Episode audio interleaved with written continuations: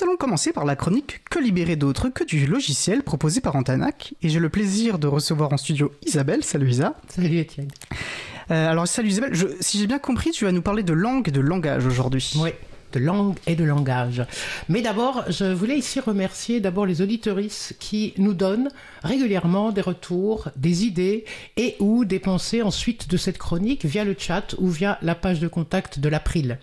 Alors, je pense là tout spécialement au très joli message de Fabienne, que je remercie. On reviendra sûrement ici sur la question qu'elle évoque dans son message. Euh, quoi doit être considéré comme un bien commun? J'en parlais en effet en avril à la suite d'une proposition de certains que le numérique en fasse partie. Et Fabienne émet l'hypothèse que comparer le numérique à une forêt commune pourrait peut-être être pertinente et relèverait d'une attention à un usage judicieux et limité. Bon, je veux bien prendre le temps de penser à cela, puis on en reparle. Mais avant cela, aujourd'hui, je voulais m'attarder un peu sur la question du langage, sur le vocabulaire et le langage des corps aussi. Et aussi, je voulais apporter un peu de légèreté parce que souvent, dans tous les propos, je me suis rendu compte que dans ces chroniques, c'est parfois un peu sérieux, un peu lourd, un peu chargé. Je me suis dit, allez, amusons-nous un petit peu. Donc, on parle bien, n'est-ce pas, de langage informatique, qui source du code, des façons de développer, des façons de faire des requêtes, donc de poser des questions. Et c'est pas à vous que je vais apprendre quelque chose là-dessus à l'April, évidemment. Et on sait bien que le langage, c'est pas pareil que la langue. À ces propos, j'ai lu avec intérêt le livre de Yann Diener, qui est sorti en février dernier aux éditions Les Belles Lettres, et qu'il a nommé LQI. Alors, le QI étant ici non pas le quotient intellectuel, même si le jeu de lettres euh, ne peut pas nous échapper, mais là, c'est LQI comme langue quotidienne informatisée. Yann Diener, c'est un psychanalyste, et il s'intéresse évidemment aux mots et au langage. Il établit à la fois une vision historique du langage qui s'est imprégné des termes informatiques, poussés par les techniciens, les ingénieurs, et également de toutes les expressions actuelles que nous utilisons peu ou prou sans parfois nous en apercevoir. Le tout formant une codification, c'est le cas de le dire, qui nous dépasse, mais nous entraîne à accepter, à faire nôtre les mots, et donc les concepts, et donc les manières de vivre le numérique. Au titre de l'histoire, il rappelle par exemple que le terme pour identifier un ordinateur a été longtemps euh, recherché et proposé in fine par un philologue, Jacques Perret, s'il ne se trompe pas, qui soulignait que la proximité du terme avec celui d'ordination était certes problématique puisque référente à la religion, mais que cet inconvénient serait mineur. Et il avait même proposé, ce philologue, le mot ordinatrice. Mais je ne sais pas pourquoi le féminin n'a pas été retenu. Bon, en tout cas, ensuite de ce que Yann Diener apporte dans son livre, par ailleurs joyeux, joueur et plein d'humour, je vois aussi pour ma part un rapport au corps très singulier. Parmi ces expressions utilisées quotidiennement, je retiens par exemple la phrase d'un jeune qui, pour expliquer qu'il s'est interposé entre ses parents qui rentraient en conflit, il dit qu'il a fait l'interface. L'entre-deux, pour calmer le jeu, c'est devenu une interface. Ou un autre qui dit Oh non, moi j'ai pas les codes pour comprendre cette relation. Je ne sais pas interpréter, je ne sais pas ce qui se passe. J'ai pas les codes. Ou bien cet homme qui rentre chez lui et indique aux personnes présentes qu'il veut un peu de calme, car dit-il, j'ai programmé une connexion en visio. Pour dire qu'en fait, il a organisé une rencontre avec d'autres via un outil informatique. Et c'est bien vrai, n'est-ce pas? On doit tous et toutes programmer des rendez-vous. On ne les prévoit plus, on ne les organise pas, on les programme ou bien encore ces odieux termes, enfin moi je les trouve odieux, en présentiel et en distanciel, alors qu'on avait très joliment à distance. Et puis tu dois changer de logiciel. Là c'est le bouquet. Notre inconscient construit bien entendu comme une application logicielle avec des fonctionnements de type informatique et en tout cas reconnaissables à des codifications des langages.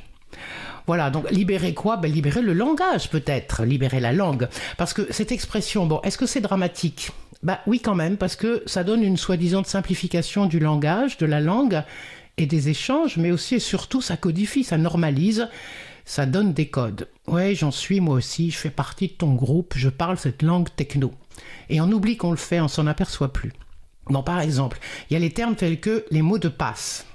Tout le monde parle de passe. D'ailleurs, on l'a vu dernièrement, avec ou sans eux, selon que l'on veut faire ou non anglo-saxon. On a parlé de passe sanitaire, de passe vaccinal.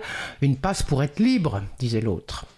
La passe jusqu'à présent, dans les mots de passe, avait plutôt d'autres significations, non?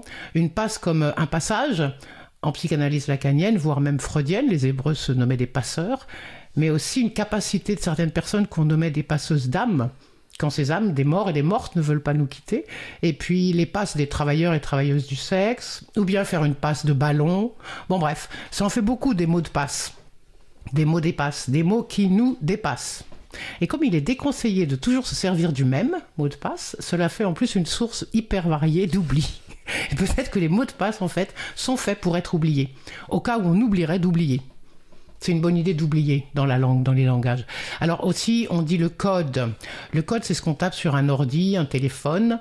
On voit que nous n'arrêtons pas de coder, de décoder de l'information via tous ces outils qui sont en fait des transporteurs de code. Sans le savoir, mais pour de bon, on transmet tous et toutes du code. On fait fonctionner toutes les lignes de code avec notre corps contracté aux épaules au-dessus de l'ordi ou tendu, la tête courbée sur un téléphone connecté. Bonjour au cervical les doigts crochus sur les touches, etc. Voilà, il en est même de même avec les termes d'identité, d'identifiant, la digitalisation, etc. Et c'est important le digital, hein, parce qu'on peut faire glisser, on voit, on en a parlé en avril, ce geste sur les, qu'ont déjà les tout petits sur un écran de téléphone, qu'on leur a tendu du bas vers le haut, ils font glisser très très vite des images, des images, des images, des images, déjà si petits pris dans les filets de la captation dont on parlait. Les personnes qui viennent dans les ateliers en TANAC qu'on organise nous en apprennent aussi pas mal là-dessus. Hein. Elles sont archi contractées, à la fois parce qu'apprendre n'est pas une chose aisée, mais aussi parce que les positions du corps en face d'un ordinateur sont très singulières, spécifiques. À la fois en retrait et en vis-à-vis.